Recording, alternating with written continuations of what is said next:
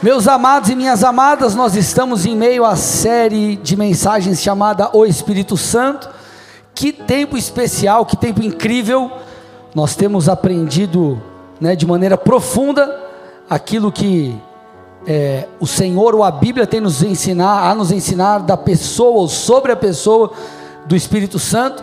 Nós temos percebido como ele age em nós, como ele age através de nós e na última mensagem, na verdade, nas últimas mensagens, eu venho tratando da simbologia ou das simbologias que a Bíblia traz ou faz alusão à pessoa do Espírito Santo.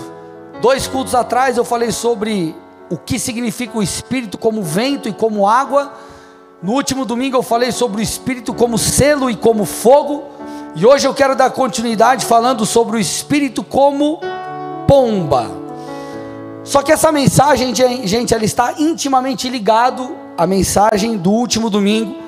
Então, para que a gente possa fluir de uma maneira adequada, eu preciso rapidamente, poucos minutos, trazer um embasamento do que nós falamos no culto passado, para que a partir disso a gente construa algo, né, ou aquilo que o Senhor tem para nós hoje.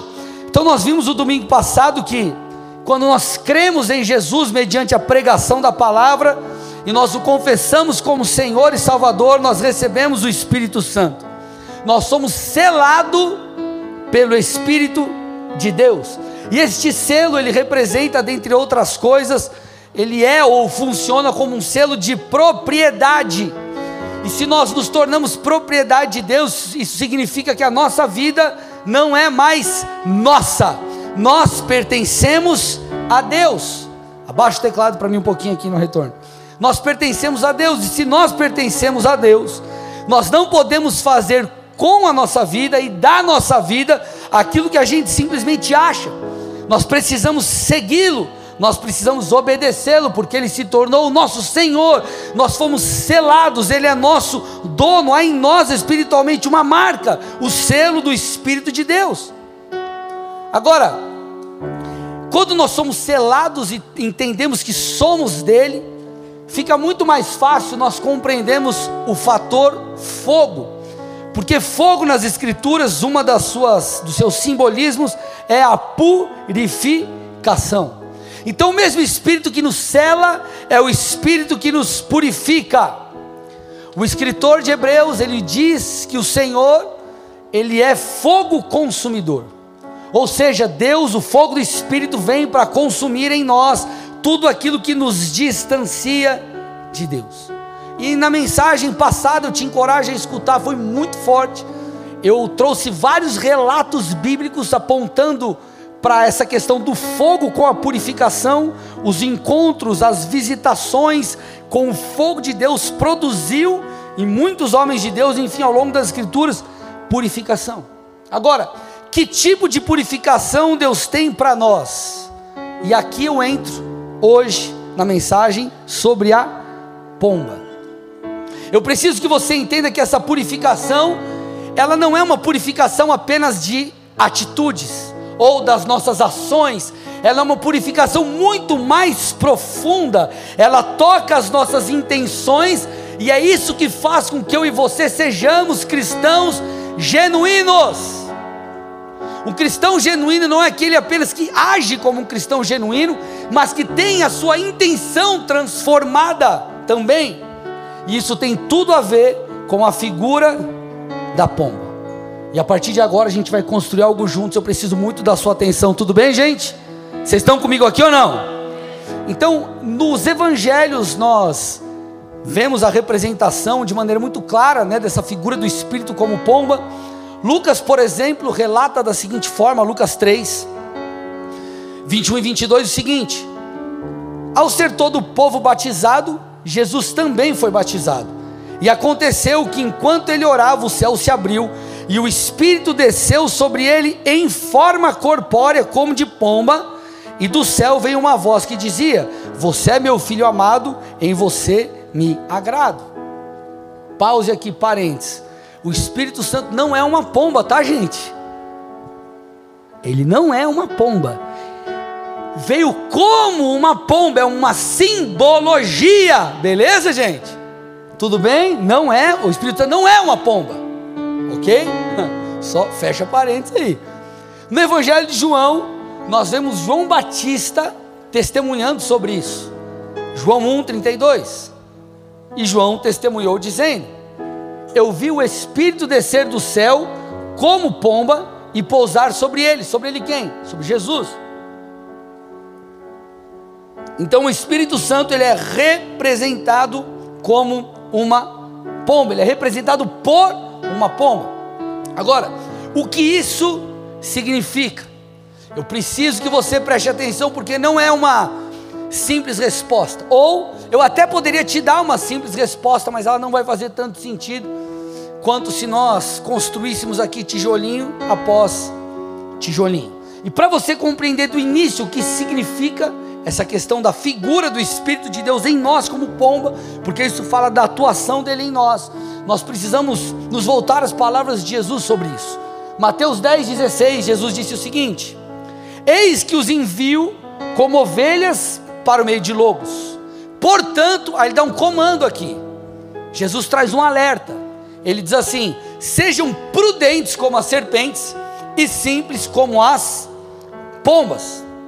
Se você tem uma Bíblia de papel, ou dependendo do app que você estiver usando aí no teu celular, você vai dar uma olhadinha que o subtítulo desse trecho das Escrituras é As Admoestações ou As Advertências. É um alerta.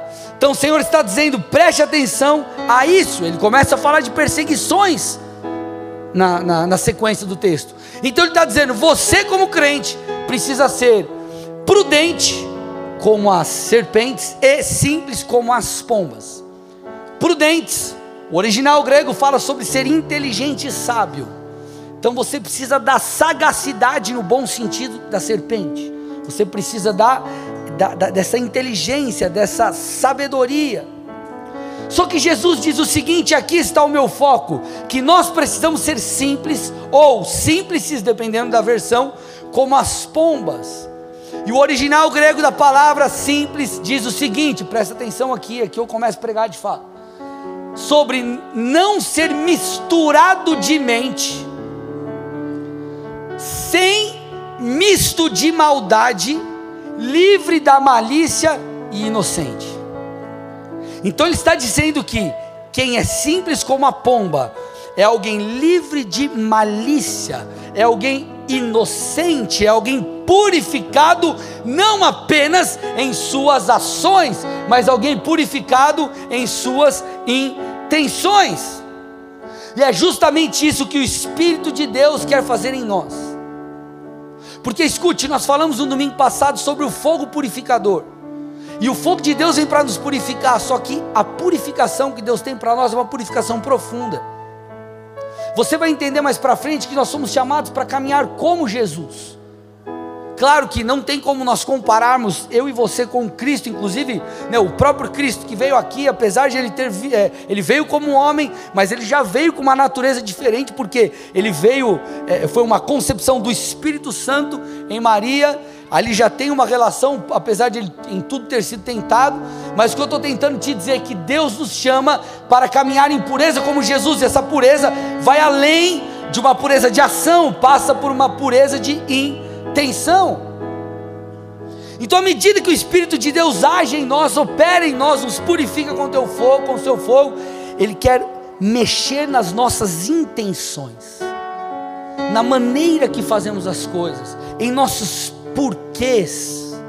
Ele quer mexer lá dentro. Lá dentro. Obviamente, meus amados, essa purificação que eu e você vamos, vamos viver, ela não nos impede de ser tentados, tudo bem? Porque a tentação, ela está ligada também à carne, o corpo, e nós seremos redimidos disso plenamente quando o Senhor voltar. Nosso corpo será transformado em um corpo glorificado, estaremos livres da tentação. Então, até lá, nós temos que lutar contra o pecado. 1 Coríntios 9, 27, Paulo diz o seguinte: Eu esmurro meu corpo e o reduzo à escravidão, para que, tendo pregado a outros, não venha eu mesmo a ser desqualificado. Então ele fala sobre uma luta que há dos seus desejos contra aquilo que é correto Então vai existir, ainda que você seja mais e mais purificado, um nível de luta. Nós podemos e seremos tentados. O escritor de Hebreus diz, Hebreus 12:4, na luta contra o pecado, olha lá. Então existe uma luta contra o pecado, você tem que se esforçar. Vai ter momento que você vai ter que falar, carne, fica quieta, e você vai ter que dar um comando para você mesmo e falar, cara, eu não vou ceder. Então sempre haverá uma luta, contudo, há uma medida de purificação de dentro para fora que nós iremos desfrutar. Não é porque existe uma luta contra o pecado que você se converteu e tua vida vai ser uma desgraceira para sempre. Você vai ficar lutando contra os seus desejos pecaminosos para sempre no mesmo nível. Não, à medida que você caminha e é purificado, o Espírito te convence, as coisas vão mudando em você, essa luta vai ficando mais tranquila, você vai lidando com aquilo porque você foi transformado. Só que eu preciso que você entenda que Deus quer fazer de mim, de você, pessoas puras. E pureza não fala de ação, pureza fala de interior. É diferente uma coisa da outra. É diferente uma coisa da outra. Você pode ter uma boa ação, mas o seu interior não ser bom. E Deus ele quer mudar as duas coisas, ele quer que, as duas coisas. Ele quer que eu e você tenhamos um bom comportamento, mas que internamente sejamos também purificados. Simples como as pombas, pureza.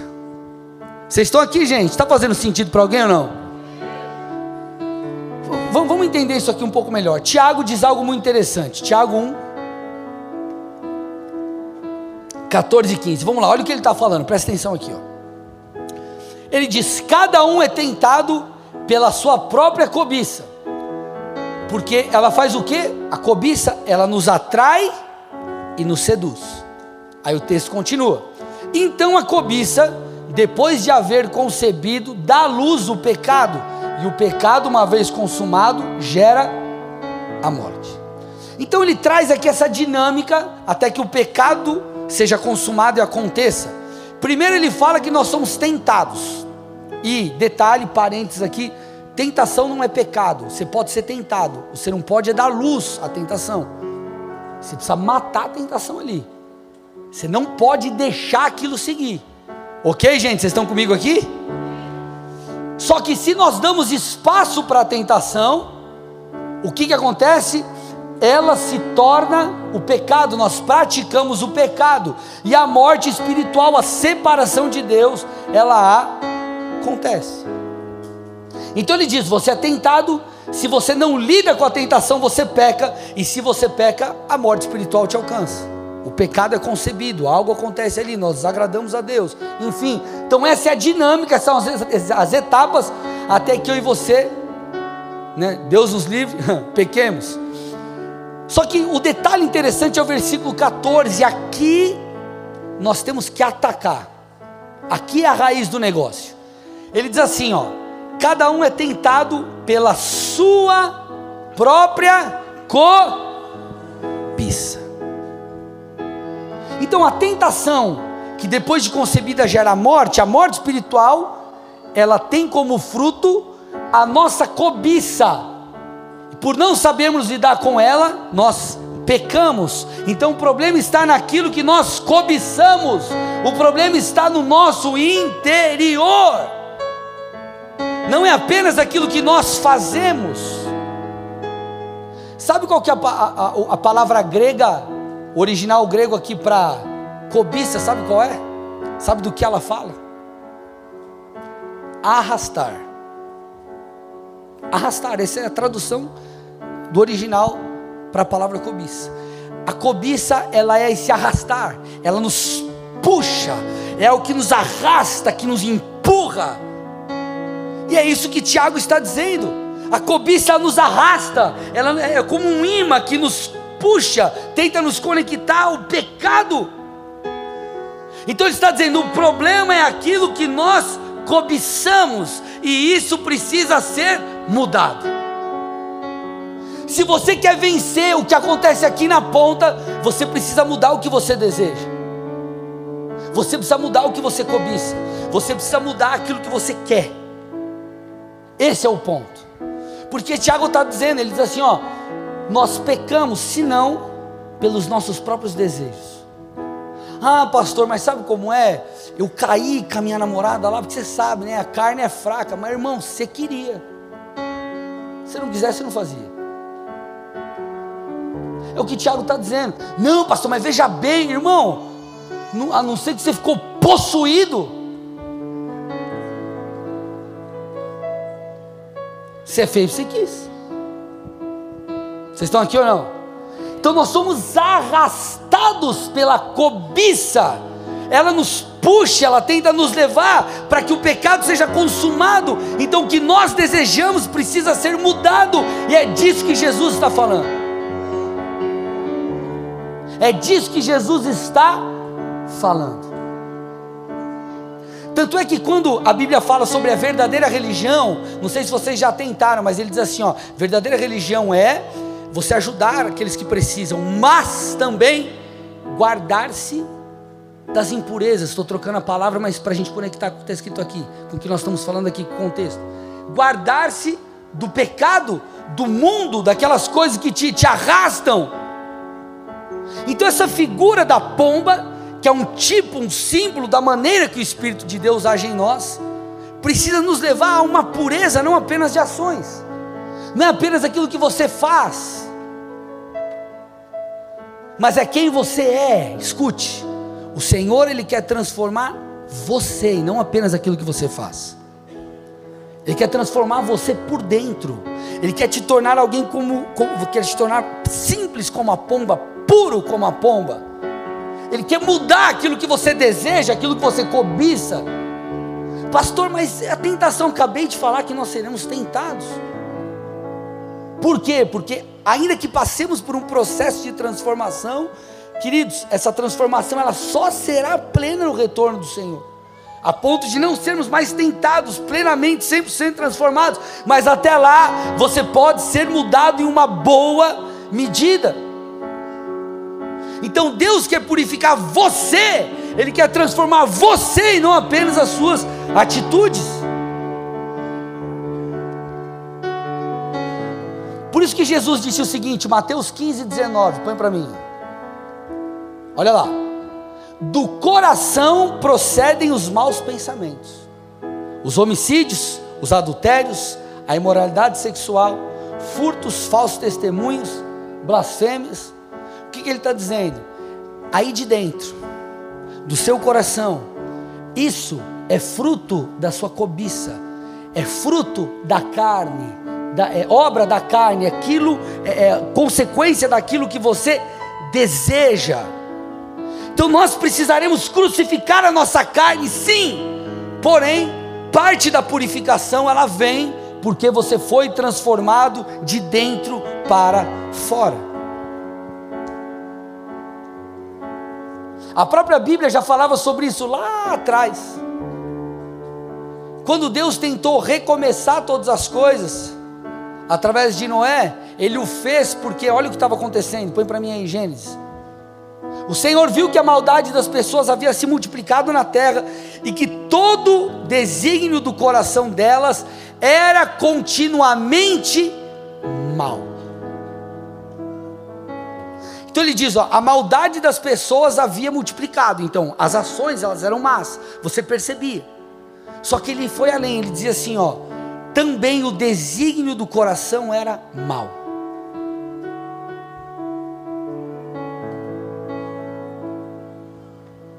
Vocês estão aqui, gente? Agora, o que não era possível antes de Jesus, agora é. Por isso que nós vemos o Senhor, ou nós temos lido textos aqui, nos encorajando a sermos transformados. Então, quer tornar-se simples como a pomba? É alguém livre de malícia, inocente, purificado, não misturado de mente ou com uma mente renovada, não ou sem um misto de maldade, é alguém purificado. E isso precisa acontecer comigo e com você à medida que nós nos relacionamos com Deus. É um arrependimento não só daquilo que nós fazemos, mas o arrependimento de quem nós somos, de quem nós temos nos tornado por causa do pecado. Então esse fogo purificador, ele vem para purificar eu e você, para que as nossas ações sejam diferentes. Por isso que a Bíblia fala sobre sondar o coração, o Senhor sondar o nosso interior e não aquilo que nós fazemos, porque o que nós fazemos é resultado de quem nós somos. A Bíblia diz: a boca fala do que está cheio o coração, ou manifestamos aquilo que está dentro de nós. Então você precisa sondar as suas intenções, e a Bíblia ela fala muito sobre isso. Isso fala sobre um evangelho genuíno. Se não fosse possível vivermos dessa forma, o Senhor não estabeleceria um padrão como esse, porque senão ele seria injusto. Vamos dar um exemplo aqui: você vai trabalhar numa empresa, seu chefe fala assim para você: ó, ó, hoje eu quero que você faça duas visitas lá em, em Londrina. Ah, mas como que eu vou para lá? Ah, não sei se vira. Fala, cara, peraí, como assim? Você quer que eu vou para Londrina, faço duas visitas hoje, é segunda-feira, 10 horas da manhã. Você vai pagar um avião para eu ir? Não tem um carro para eu chegar lá pelo menos até o final da tarde, acelera? Não. Você vai falar o que, cara? Você está sendo injusto comigo. Aí você vai me demitir porque eu não fiz algo, você não me deu possibilidade para isso. É um exemplo bobo, mas isso faria do seu chefe injusto. Então, se Deus, qual que é a analogia aqui? Se Deus pede para que façamos algo que não podemos fazer, ele está sendo injusto. Porém, a Bíblia diz que Deus é justo. E se Ele é justo, o que Ele nos pede é correto. Por quê? Porque Ele nos dá a condição para tal. E isso vem de quem? Da onde? Da nova natureza, vou falar daqui a pouco, e do Espírito que habita em nós. Por isso que o Espírito é uma figura como de uma pomba, porque isso aponta a pureza que Ele quer trazer a mim e a você. Se não fosse possível vivermos nessa medida, João não dizia o seguinte, 1 João 2, 15 e 16: Não amem o mundo, nem o que nele há. Se alguém amar o mundo, o amor do Pai não está nele. Pois tudo que há no mundo, a cobiça da carne, dos olhos e a ostentação dos bens, não provém do Pai, mas do mundo. Essa palavra amem, do versículo 15, não amem, né? Ele está dizendo ali o mundo, não amem, o original dela fala sobre estar satisfeito com. Então João está dizendo assim: não estejam satisfeitos com as coisas do mundo. Porque se você estiver satisfeito com aquilo que é carnal, enfim, com aquilo que é imoral, contrário à palavra, você não estará agradando a Deus. Então não esteja satisfeito com o mundo, logo a nossa satisfação precisa estar em Deus. É uma, é uma mudança interior, interna, profunda. Davi disse o seguinte no Salmo 40, verso 8: Eu tenho grande alegria em fazer a tua vontade, ou a NAA diz: agrada-me fazer a tua vontade. Então nós precisamos ter essa pureza, buscar essa transformação em Deus. Isso é fruto do nosso relacionamento com o Espírito de Deus. Então, João disse ali: se nós amamos o mundo, ou estamos satisfeitos com o mundo, o amor do Pai não está em nós. O que, que significa isso? O que é o amor do Pai? O amor do Pai faz menção àquilo que o Pai ama. E o Pai ama o quê? O Pai ama a justiça e a retidão. Salmo 5, verso 4. Pois tu não és Deus que se agrade com a iniquidade, e contigo não subsiste o mal. Então Deus ama a santidade, a pureza, a transformação. Ele não ama a iniquidade, ele não ama o pecado. Essa declaração que João fez, ela é parecida com a que Jesus fez em Mateus 6:24, esse é o paralelo. Jesus disse assim, ó, ninguém pode servir a dois senhores. Você não pode servir a dois senhores. Porque ou você vai amar um ou amar o outro. Você vai desprezar um, vai, ou vai desprezar um ou amar o outro, é isso que ele está dizendo. Você só pode amar um Senhor. Na nossa alma não há lugar para duas coisas, para Deus e o pecado, a santidade e o pecado, não há espaço para isso.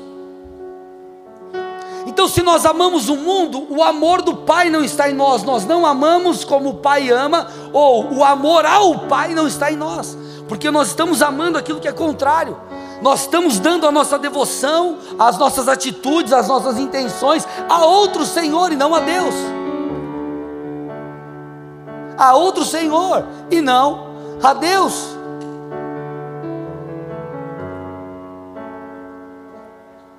Por isso que nós vemos, por exemplo, Jesus falando do maior mandamento. Qual era o maior mandamento? Põe para mim o texto. Maior mandamento. Olha lá.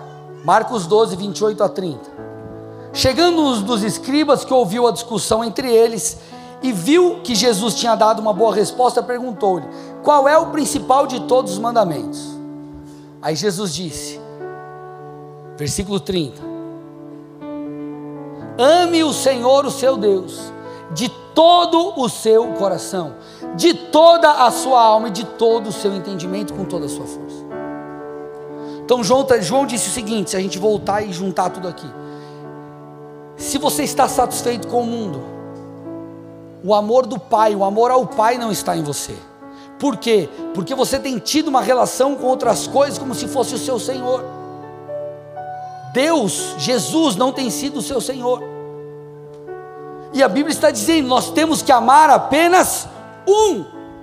E isso passa, gente, por uma questão interior. Sabe por que, que muitos não resistem à caminhada? Porque não foram mudados por dentro. Ele não nasceu de novo, ele foi convencido, ele não se converteu. E essa analogia, é isso que a gente precisa avaliar. Eu sou um convencido ou um convertido? Ah, eu, puxa, eu, me, eu simpatizo com a mensagem do Evangelho. Oh, é verdade, fala de família, fala de amor ao próximo, fala de pureza. É, eu sou um cara conservador, então eu, eu, eu simpatizo com isso. Não é isso, gente. Nós não estamos falando de uma ideologia, nós não estamos falando de uma filosofia, nós estamos falando de uma vida com Deus, nós estamos, nós estamos falando de uma transformação que o Espírito de Deus gera em nós, que é de dentro para fora. Quando você entende que você foi comprado, você foi selado, você fala, cara, eu não sou mais meu, eu sou de Deus. Então eu vou me expor a esse fogo purificador, que é um fogo que vem para purificar a minha vida de dentro para fora. Eu preciso me tornar simples como uma pomba. Não é agir como simples como uma pomba, de uma maneira simples como uma pomba. É tornar-se. É tornar-se uma transformação. Porque se isso não acontecer, você vai ser uma pessoa tipo falsa. É um crente falso, não é um crente genuíno, não é um crente verdadeiro, não é alguém que vive o Evangelho de verdade, não é alguém que tem uma devoção real.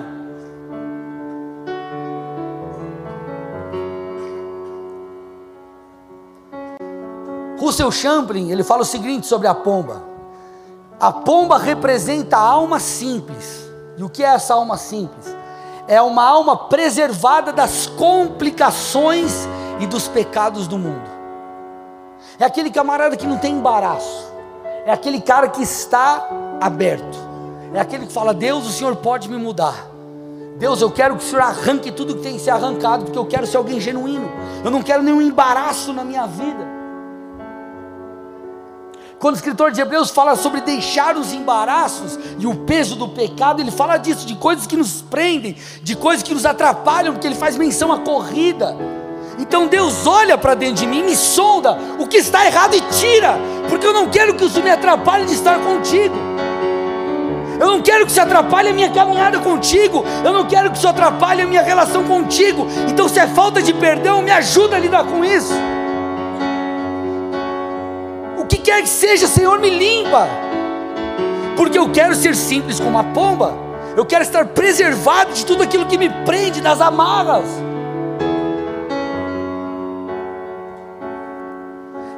Ele quer, nos, ele quer mudar os nossos desejos e vontades. Essa é a verdadeira pureza, a limpeza que Ele quer gerar em mim e em você.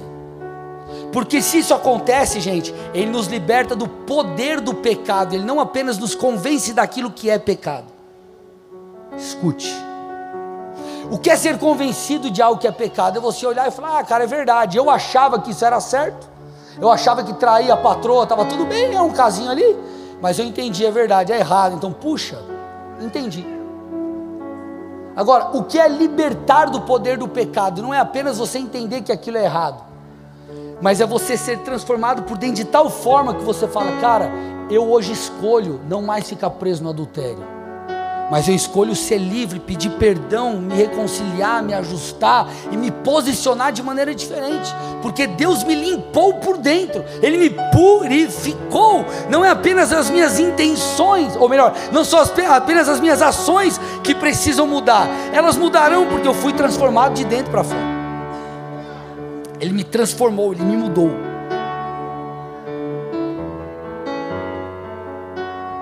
Então o Senhor nos chama a lidar com as nossas cobiças, a lidar com as nossas invejas, a lidar com a falta de perdão, a lidar com os, os nossos julgamentos equivocados, ao lidar, a, a lidar com os nossos olhos maus.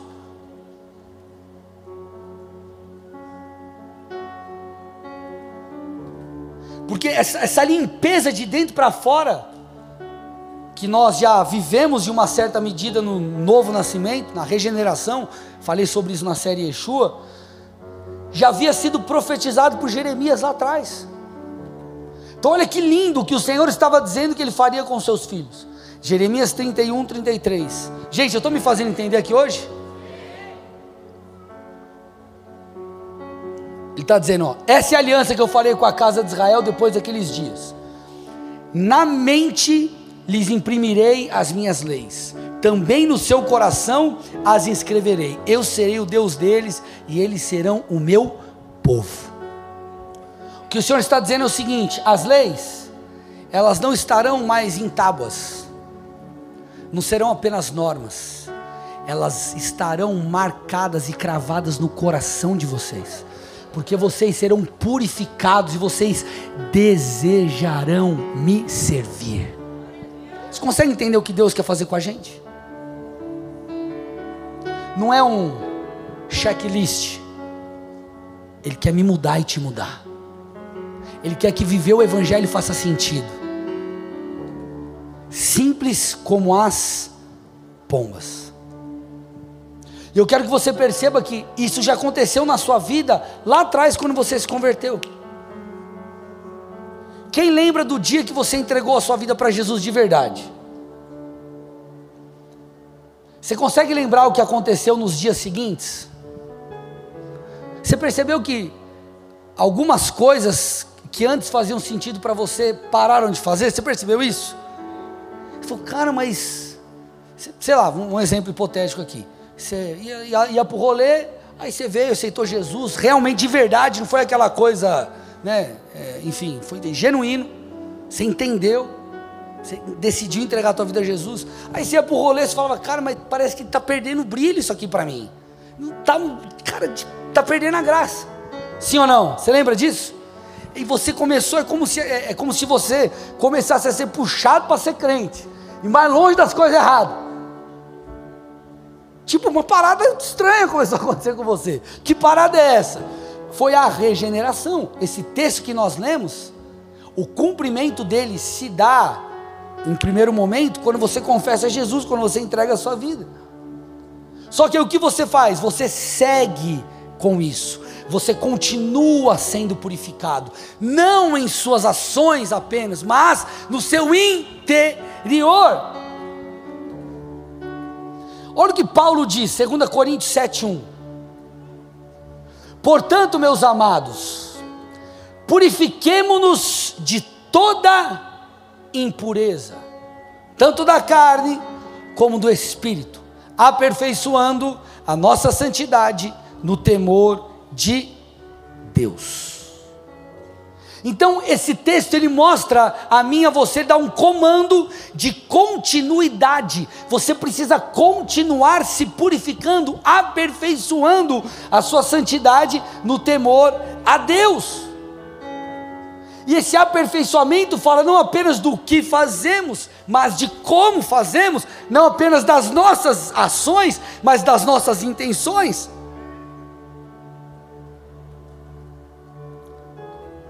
Hebreus 10, 19 a 22. Portanto, meus irmãos, tendo ousadia para entrar no santuário pelo sangue de Jesus, pelo novo e vivo caminho que ele nos abriu por meio do véu, isto é, pela sua carne, e tendo um grande sacerdote é, sobre a casa de Deus, aumenta o retorno para mim. Aproximemo-nos, olha lá, com um coração sincero, em plena certeza de fé, tendo o coração purificado de má consciência e o corpo lavado com água pura. Quando você está entrando ou vai entrar na presença de Deus, Ele está considerando também as suas motivações. Por que você faz o que você faz? Por isso que a Bíblia diz: se você tem algo contra alguém, primeiro se acerte, depois você traga a sua oferta. O Senhor, Ele observa por que fazemos o que fazemos. A ação do Espírito em nós é uma purificação para que nos tornemos simples como as pombas. Se Jesus não olhasse para uma medida mais profunda do que aquela que simplesmente parece ser, ele não diria o seguinte: põe para mim o próximo texto aí, Mateus 5, 27 e 28. Jesus disse assim: Vocês ouviram o que foi dito. Ele está fazendo referência à lei de Moisés. Vocês ouviram, não cometa adultério. Eu, porém, lhes digo: Jesus está dizendo, na lei de Moisés era o ato, agora debaixo da lei de Cristo, eu estou dizendo o seguinte: se você olhar para uma mulher com intenção impura, você já cometeu adultério em seu coração. Jesus está dizendo: não basta você não apenas cometer adultério, você não pode cobiçar. Porque se você cobiça, você já começou, cometeu um adultério com o coração. Então o Senhor está dizendo: ei, eu estou olhando para as suas motivações. Eu estou olhando para as suas intenções. Então o Senhor quer nos purificar de dentro para fora, Ele quer mudar o seu e o meu desejo, os nossos desejos. Lembra que eu falei que o problema é da cobiça, porque a cobiça, o original da palavra cobiça é arrastar. Então a própria cobiça é aquela que nos arrasta para que possamos pecar, e uma vez o pecado concebido, ele gera a morte. Então, se o problema do pecado é a cobiça, nós precisamos mudar o que nós desejamos. Isso é possível mediante a ação do Espírito de Deus em nós, a nossa comunhão com o Senhor, o nosso arrependimento, a nossa busca por uma mudança mais profunda.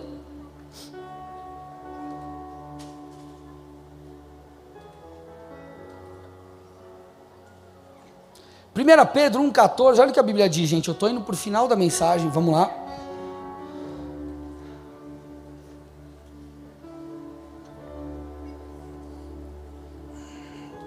Então, versículo 14 diz: abaixa um pouquinho aqui, está dando microfonia.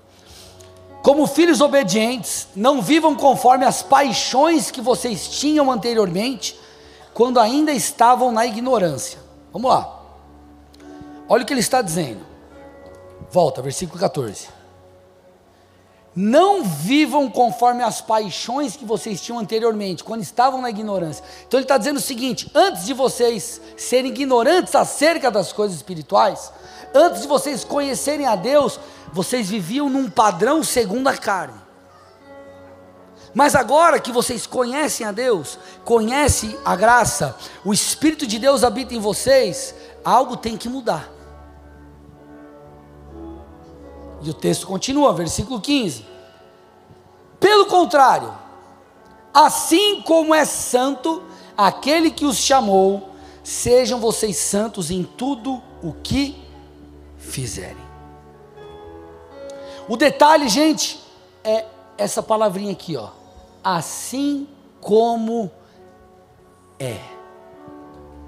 Assim como é santo aquele que os chamou, sejam vocês também santos. Como Deus é santo, põe versículo, é, é verso 4 do Salmo 5. Nós já lemos esse texto. Salmo 5, verso 4. Pois tu não és Deus que se agrade com a iniquidade. e contigo não subsiste o mal. Pedro está dizendo o seguinte: antes, quando vocês não conheciam a Deus, vocês viviam pelas paixões, as paixões os dominavam. Mas agora o Espírito de Deus habita em vocês, vocês têm conhecimento do Senhor Jesus, da graça, da purificação que vocês têm acesso nele. Então, sejam santos como Ele é santo. Ele é santo em que medida? Põe o texto lá para mim de novo. Deus não se agrada com a iniquidade. Então ele está dizendo: nós não podemos nos agradar com a iniquidade, nós não podemos desejar aquilo que é pecado. Nós precisamos viver uma vida com Deus genuína, verdadeira, uma mudança profunda. Isso é possível. Isso é possível mediante uma vida de arrependimento, uma vida de intimidade com Deus, uma vida de leitura da palavra, congregando, estando nos cultos, estando com os irmãos. É isso que todas essas coisas, as disciplinas espirituais, produzem em nós. Jesus ele elogiou Natanael por uma coisa. E essa tem que ser a coisa que nós temos que buscar. Olha que interessante. João 1,47. Jesus viu Natanael aproximar-se e disse a seu respeito: Eis um verdadeiro israelita em quem não há dolo, ou dolo, enfim, em quem não há dolo. O que isso significa? Se você for pegar não a, a definição em português, mas a definição do grego aqui, dolo, ele vem do grego dolos, que significa astúcia, engano, fraude e malícia. Ou seja, Jesus estava dizendo, Natanael, você não é um israelita falso. Você não é um israelita, enfim, que engana. Não há fraude em você, não há malícia, mas você é alguém sincero. É alguém sincero. Na versão NAA ele diz assim: em quem não há fingimento algum. Pastor, mas tem muita coisa zoada dentro de mim, por isso que eu estou falando da atuação do Espírito, conectando com o fogo purificador do domingo passado. Essa é a medida que Deus quer te purificar, Ele quer te transformar. Ele quer te transformar. Então Natanael, ele era alguém sincero, ele era alguém genuíno. Então quero te perguntar aqui nessa noite: será que você caminha com Deus em sinceridade de coração? Ou você apenas está interessado naquilo que Deus tem para te dar? Será que você adora a Deus independente do que você sente? Ou você depende de, de algo? Por que, que eu estou te falando isso, gente? Porque nós precisamos constantemente fazer uma autoanálise do cristianismo que vivemos. À medida que nós conhecemos o Senhor, nós precisamos mudar ou precisamos elevar nosso nível de compromisso. Isso envolve a tua busca a Deus independente, por exemplo, daquilo que você está passando. Deus, estou passando dias difíceis, aí você não lê mais a Bíblia, você precisa mudar. Ah, mas hoje ah, não estou afim de ir no culto, não importa que você não está afim, você tem que ir. Quantas vezes eu não estava afim de estar aqui? Algumas nesses oito anos, mas eu estou, eu estive e eu estarei. Então nós precisamos constantemente elevar o nosso nível de compromisso com Deus. Será que você é alguém que realmente está aberto às mudanças que Deus tem para fazer na sua vida? Ou você é alguém que quer estar no controle? Porque o verdadeiro Evangelho nos encoraja a entregar a Deus o nosso caminho e crer nele, porque Ele vai fazer da melhor forma. Isso é ser simples como a pomba, é sem embaraço. Não é do nosso jeito, é do jeito dele, é ser sincero, é ser genuíno, é uma mudança de dentro para fora. Se ele é meu Senhor, ele é meu Senhor de verdade. Ele é meu Senhor da boca para fora, ele é de verdade.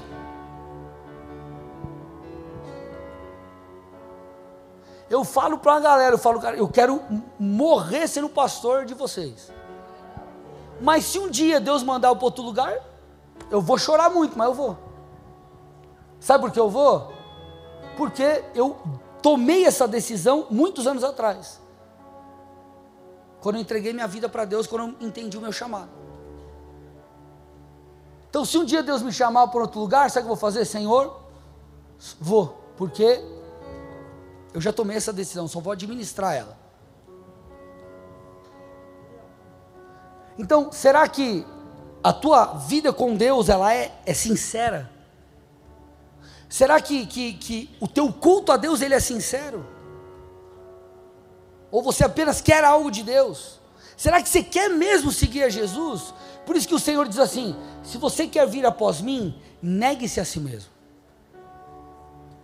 Tome a sua cruz e me siga. Antes de seguir, nós temos que negar a nós mesmos. Essa é a verdade do Evangelho.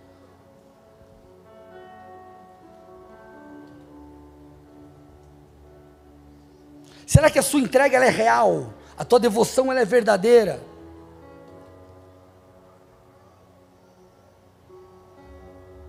Nós precisamos, gente, de tempos em tempos nos tornar, não que não sejamos, entendo o que eu estou dizendo no contexto, cristãos mais e mais genuínos. Mais e mais genuínos. E isso passa por uma mudança interna.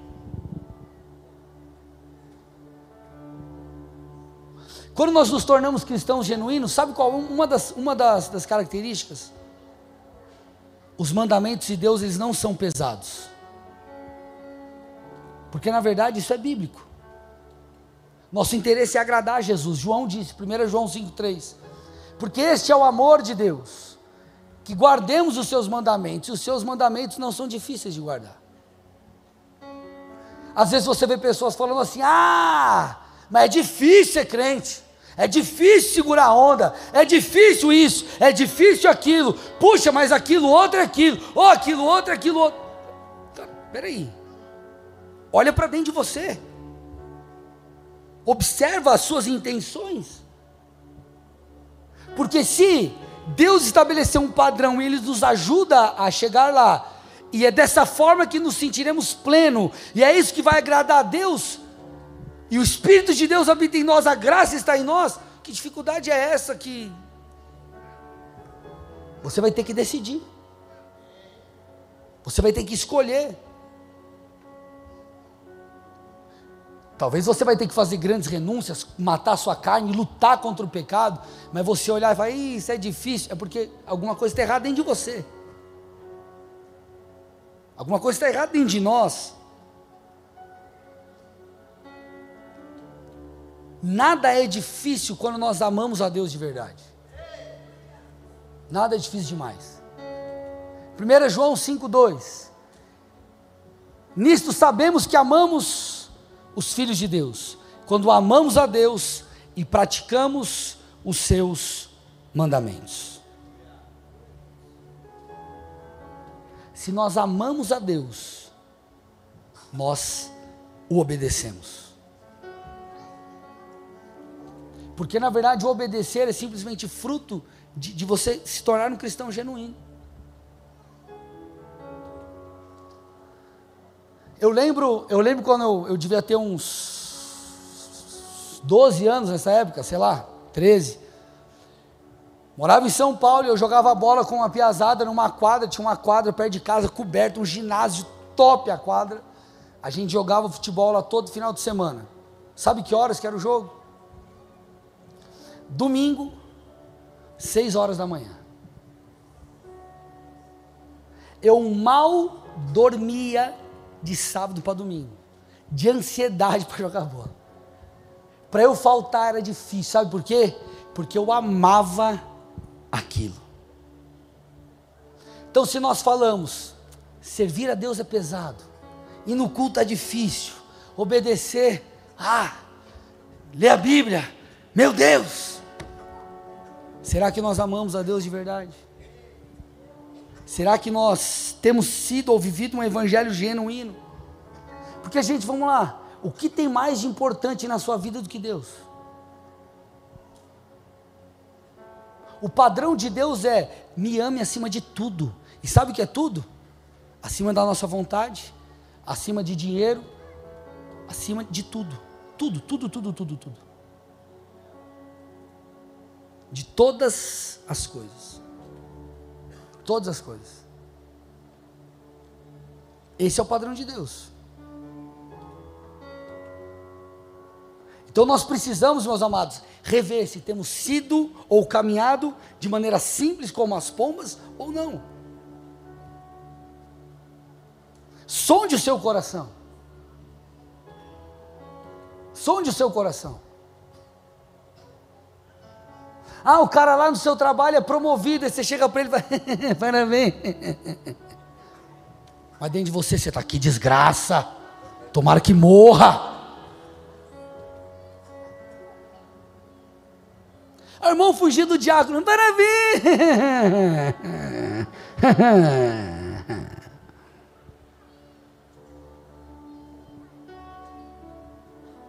Purificação dos olhos maus. O Senhor diz: se os seus olhos forem maus, todo o seu corpo será trevas.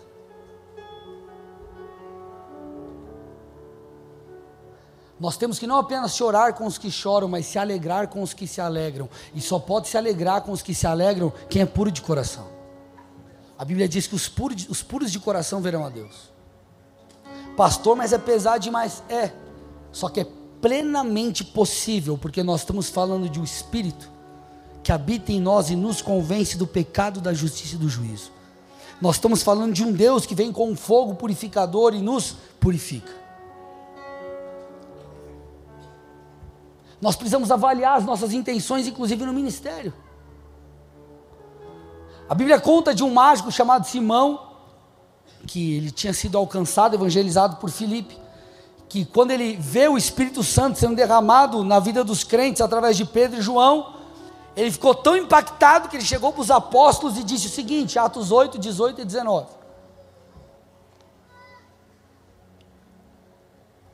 Olha lá. Quando Simão viu que, pelo fato de os apóstolos imporem as mãos, era concedido o Espírito Santo, ofereceu-lhes dinheiro, dizendo: Deem também a mim esse poder, para que a pessoa sobre a qual eu impuser as mãos receba o Espírito Santo. Olha a resposta de Pedro. Pedro respondeu: Que o seu dinheiro seja destruído junto com você pois você pensou que com ele poderia adquirir o dom de Deus. Não existe porção nesta parte para você neste ministério, porque o coração, o seu coração não é reto diante de Deus. Portanto, arrependa-se desse mal e ore ao Senhor, talvez ele o perdoe por esse intento do seu coração. Vamos lá. Pedro, João, por mais que ele tenha tentado os meios errados, com grana, que ele não entendia nada, ou sei lá, né, o cara tinha se convertido recentemente. Qual era a intenção dele? Não, eu quero poder orar pelas pessoas e ver o Espírito Santo né, tocando as pessoas. Olhando de fora parecia lindo e maravilhoso. Só que Pedro falou assim: o seu coração não é reto diante de Deus. A sua intenção não é a que parece ser. Então deixa eu te falar, não importa se você está aqui pregando, cantando, fazendo o que for, e as pessoas estão sendo tocadas. O que importa é o seu interior. Essa é a métrica do Senhor para com você. A tua métrica de vida não tem que ser o altar. Entenda por altar o ministério, qualquer que seja ele. Tua métrica de vida tem que ser a palavra. Você tem que olhar e falar, cara, peraí, tá tudo que se tiver tudo fluindo, você sendo usado poderosamente, mas você não estiver alinhado com o Senhor, não vai adiantar de nada. O que a Bíblia diz? Ah, Senhor, mas nós expulsamos demônios em teu nome. Pô, legal, mas eu nunca te conheci. Então nós precisamos avaliar. Porque de que adianta nós estarmos fazendo as coisas, mas com o coração desalinhado para com Deus, alinhado para com a nossa paternidade espiritual, enfim. Se não, meus amados, sabe o que nós seremos, quem nós seremos? Nós seremos apenas pessoas que desempenham um papel, ao invés de serem pessoas que liberam aquilo que têm recebido de Deus. Você não é palhaço para desempenhar um papel. Você é filho que tem que dar aquilo que o pai te deu. Me escute. O ministério não é para você desempenhar um papel. Não, agora eu vou ligar o modo glória. Aí você chega lá e chacala, aí você não ora, não busca Deus e enfim, tá tudo zoado na tua vida. É um chamado à santidade, é uma mensagem pesada sim, mas eu quero que você entenda que o Senhor está nos chamando para sermos cristãos genuínos. Nós não vivemos de um teatro, palco, aqui não é palco, aqui é altar. Eu passo meu domingo, minha família sabe, preparando a palavra, muitas vezes em jejum, pra, passo horas e horas e horas e horas orando, buscando, me preparando para pregar uma palavra de 50 minutos para vocês aqui. Por quê? Porque eu não estou brincando de ser crente. E você também não pode brincar de ser crente. Você tem que ver o evangelho de verdade. Se é para seguir a Jesus, tem que ser sério.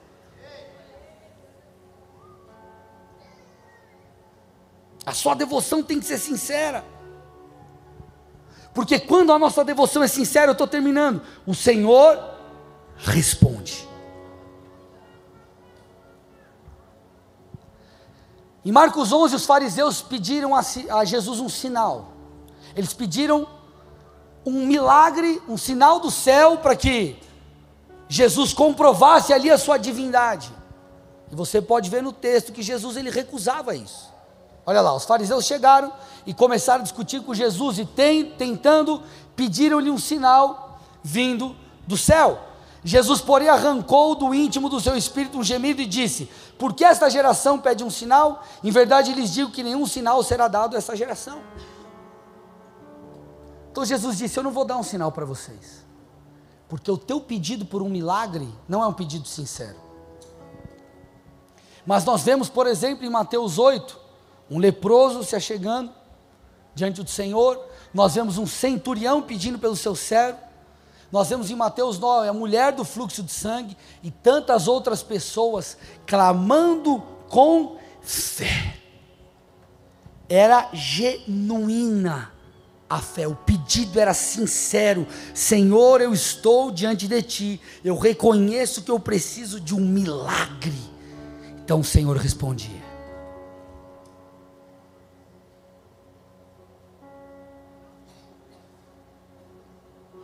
O do fariseu e do publicano, o publicano chegou e falou: ó, é, é, é, a Bíblia conta, ele chegou e falou: Senhor, tem misericórdia de mim. Eu, eu sou pecador. Ele saiu justificado. Então o Senhor, Ele espera de mim, de você, uma, um cristianismo, uma vida sincera, uma pureza de alma. E isso vem à medida que nós nos rendemos a Cristo. E começa esse pedido por purificação quando entendemos a nossa natureza, entendemos quem somos. Então nós precisamos de tempos em tempos fazer essa autoanálise, como estamos fazendo aqui hoje. Senhor, como anda o meu interior? Porque talvez pareça que está tudo bem, mas você sabe como está lá dentro. Tudo começa no coração. As cobiças, o adultério, as rebeliões, tudo começa no coração. Então nós precisamos avaliar o nosso coração, porque enquanto nós acreditamos que o Senhor está se agradando de nossas obras, Ele está preocupado primeiramente com quem nós somos. E o fogo purificador de Deus está aqui nessa noite para nos purificar. A Bíblia diz que a misericórdia triunfa sobre o juízo. O que, que, ele, que, que isso quer dizer? Que Deus ele oferece a mim e a você o perdão, a misericórdia, a restauração. O que, que nós precisamos? Acatá-la, aceitá-la. Nós precisamos entender que Deus está nos chamando para uma medida maior de purificação. Agora vamos lá. Você já viveu tantas coisas com o Senhor até aqui. Se Deus está te chamando para um novo nível de santidade, você pode entender que, consequentemente, Ele está te encorajando a viver coisas ainda maiores e melhores. A Bíblia diz: sem santidade ninguém verá o Senhor. Agora, quanto mais nos santificamos e buscamos, mais e mais podemos desfrutar de Deus. Então eu quero que você avalie as suas intenções. A Bíblia está repleta de textos como esse. Ela fala sobre dar os recursos com alegria e não por necessidade. A Bíblia fala sobre nos apresentarmos diante de Deus com o coração quebrantado e contrito.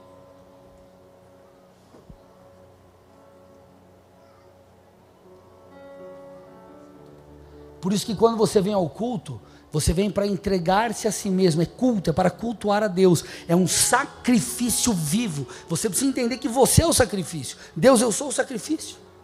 E eu vim aqui para me entregar.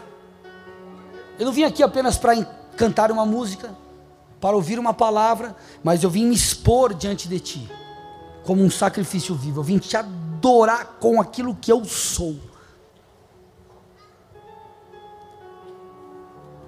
Por isso que há poder, por isso que nós falamos tanto aqui de devoção, para que você faça o certo da maneira correta. Nós temos aqui luzes e um monte de coisa, igreja bonita, está acontecendo, legal, está tudo certo. Só que o que nós prezamos acima de, todo por, acima de tudo é por santidade, integridade e intimidade com Deus.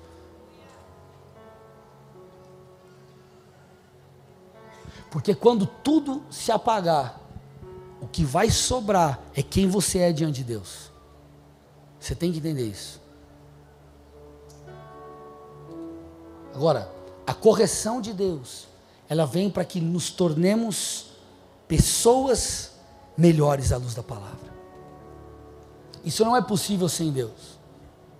Um pai corrige um filho a quem ama, e o pai que corrige é para trazer ajuste. Se essa palavra, por mais dura que seja, o Espírito de Deus está trazendo a mim e a você, isso mostra que Ele quer nos conduzir para uma nova maneira de viver.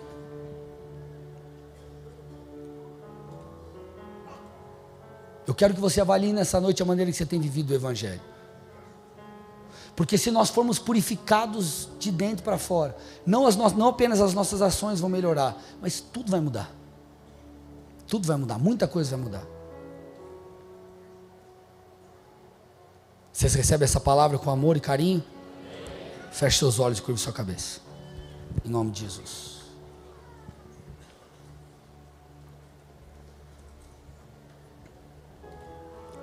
Eu quero aqui em primeiro lugar falar com você que está visitando essa igreja pela primeira vez. Eu não sei o que te trouxe aqui, se você veio através de um convite, né, de um amigo, ou você, puxa, ficou curioso, entrou nas redes sociais, pegou o endereço e veio, ou quem sabe você estava até passando aqui na frente e resolveu entrar, não sei. Mas eu quero que você saiba que o Senhor te impeliu a estar aqui. Ele te trouxe aqui de alguma forma, ele usou o que ele precisou usar, mas ele te trouxe aqui para te falar que você é amado, para te falar que ele tem uma nova vida para você, para te falar que ele quer que o relacionamento que você tenha com ele não seja um relacionamento distante, mas próximo. E tudo isso começa quando nós reconhecemos que precisamos dele a exposição às Escrituras, diante da pregação da palavra, o Espírito de Deus nos convence, nós percebemos, reconhecemos que somos pecadores, precisamos de salvação. Então, se nessa noite você diz assim, pastor, eu, eu sei, eu, eu preciso mudar, eu preciso melhorar, eu preciso de salvação, eu preciso de perdão, eu preciso de uma transformação na minha vida, e eu sei que a solução para a minha história é Jesus Cristo. Eu sei que Ele morreu por mim e eu quero entregar minha vida com sinceridade a Cristo. Eu quero que a partir de hoje Ele guie os meus passos, Ele se torne o meu Senhor. Eu quero que Ele não, não é apenas um ajudador, mas alguém que vai guiar a minha vida. Se você deseja entregar a tua história a Jesus, eu quero que aí no seu lugar, todos de olhos fechados e cabeça baixa, aí no seu lugar, com toda sinceridade, você coloque a mão no seu coração. Aí onde você está. Coloque a mão no seu coração e repita uma oração comigo. Diga assim: Senhor Jesus, Senhor Jesus, nessa noite, nessa noite, eu reconheço, eu reconheço que sou pecador, que sou pecador, e preciso de perdão. preciso de perdão. Eu reconheço, Eu reconheço que preciso de salvação, que preciso de salvação. e ela vem de ti. E ela vem de ti. Eu te agradeço, Eu te agradeço pela tua obra na cruz, pela tua obra na por cruz, ter morrido em meu lugar. por ter morrido em meu E eu te confesso, eu te confesso nessa noite, nessa noite, como meu único como meu e único suficiente e suficiente Senhor e Salvador. Senhor e Salvador. Que a partir de hoje, que a partir de hoje eu viva, eu viva segundo a sua palavra, segundo a sua palavra, que o teu Espírito, que o teu Espírito possa me purificar, possa me purificar, habitar em mim, habitar em e mim, me tornar, e me tornar simples como a pomba. como a Eu me pomba. entrego, eu me entrego e entrego os meus caminhos, os meus a, caminhos ti, a ti, em nome de Jesus. nome de